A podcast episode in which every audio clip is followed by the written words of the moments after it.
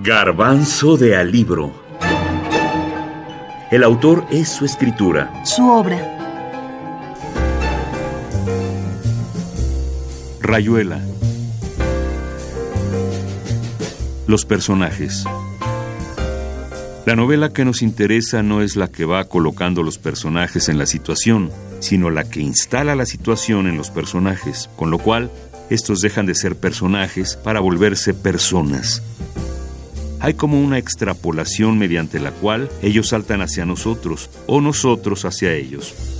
Creo que entre los infinitos méritos de Rayuela está el de ser habitada por personajes inolvidables. Ah, en Rayuela encontramos personajes entrañables como serían La Maga, Oliveira, Rocamadur, Morelli, Talita, Traveler, por hablar solo de, los principales, bueno, estaría también los del Club de la Serpiente, etcétera.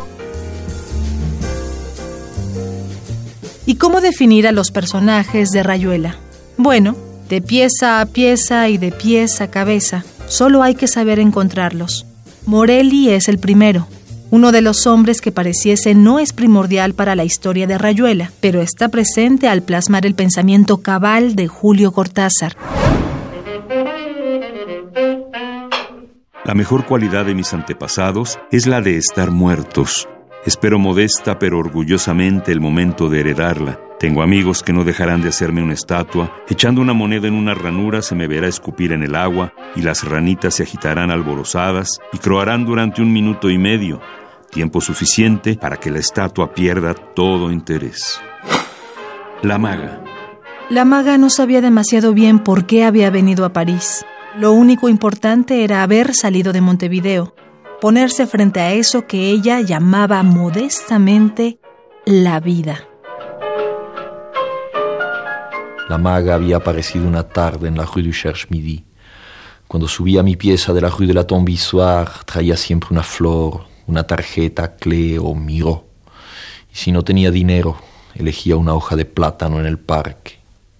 Por ese entonces, yo juntaba alambres y cajones vacíos en las calles de la madrugada y fabricaba móviles, perfiles que giraban sobre las chimeneas, máquinas inútiles que la maga me ayudaba a pintar. Ella sufre en alguna parte. Siempre ha sufrido. Es muy alegre. Adora el amarillo. Su pájaro es el mirlo. Su hora, la noche. Su puente, el pont des Arts. A la maga le encantaban los líos inverosímiles en que andaba metida siempre por causa del fracaso de las leyes de su vida. Era de las que rompen los puentes con solo cruzarlos. Horacio Oliveira. Luego estaría, bueno, el otro personaje central, que sería Oliveira, quien se ha dicho, yo creo que con justa razón, que en buena medida está construido con las dudas, las reflexiones, un poco también lo que atormentaba a Cortázar. Dina Grijalva, académica y escritora. Sé que un día llegué a París. Sé que estuve un tiempo viviendo de prestado, haciendo lo que otros hacen y viendo lo que otros ven. Ya para entonces me había dado cuenta de que buscar era mi signo, emblema de los que salen de noche sin un propósito fijo, ardiendo así, sin tregua, soportando la quemadura central que avanza como la madurez paulatina en el fruto, ser el pulso de la hoguera en esta maraña de piedra interminable. Me costaba mucho menos pensar que ser.